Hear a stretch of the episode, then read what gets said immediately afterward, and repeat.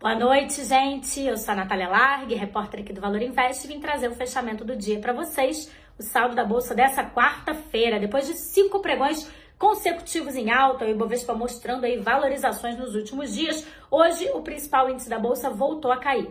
Ele despencou seguindo o mau humor global, foi uma queda de 2,34%, cotado a 106.247 pontos, e tem alguns fatores que explicam essa queda, né? A começar pelas falas de ontem do Jerome Powell, que é o presidente do Federal Reserve, o Fed, Banco Central lá dos Estados Unidos, ele disse que não hesitaria em aumentar os juros né, para conter a inflação por lá. Isso, claro, acendeu um alerta dos investidores, porque à medida que os juros ficam maiores, os títulos públicos passam a render mais, né? Então os investidores preferem deixar ali o seu dinheiro numa coisa mais segura do que se arriscar em ações da Bolsa de Valores, especialmente de países emergentes. Mas, como eu falei, o Brasil foi impactado pelo mau humor global, né? Lá nos Estados Unidos também as bolsas fecharam em queda, ali na casa de 4%, quedas bem significativas, então não foi uma coisa restrita ao nosso mercado local.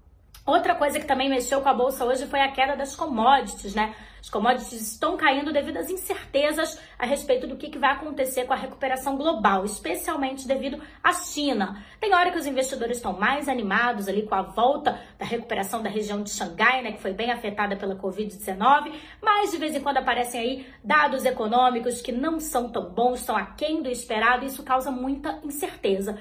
Com isso, as commodities como petróleo e minério de ferro caíram e isso ajuda quem? A Vale e a Petrobras a caírem também, né? Na verdade, elas caem junto com essas commodities e foi o que aconteceu hoje.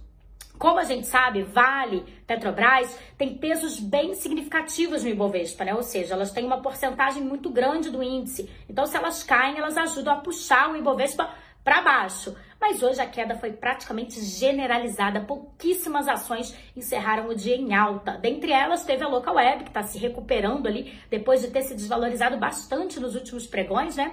Teve a Rap Vida também, que anunciou um programa de recompra de ações, o mercado gostou disso. Teve a Eco Rodovias também subindo, né? Depois que ela fez a proposta ali por um leilão de rodovias, isso também animou os investidores. E teve a Taesa, que segundo analistas também está passando por uma recuperação depois de algumas quedas, né? Especialmente por causa do setor dela. Outra coisa que aconteceu hoje foi que o dólar fechou em alta de novo. Pois é, subiu 0,78%, voltou a encostar ali na casa dos R$ reais, está 4,98 agora o dólar. Amanhã eu volto para trazer para vocês as novidades da bolsa da quinta-feira. Vamos ver se o dólar vai cair ou vai subir e vamos ver como é que vai se comportar o Ibovespa, né? Se a gente vai entrar numa trajetória de quedas ou se a gente volta a respirar aliviado no azul. Eu espero vocês aqui e também no Spotify.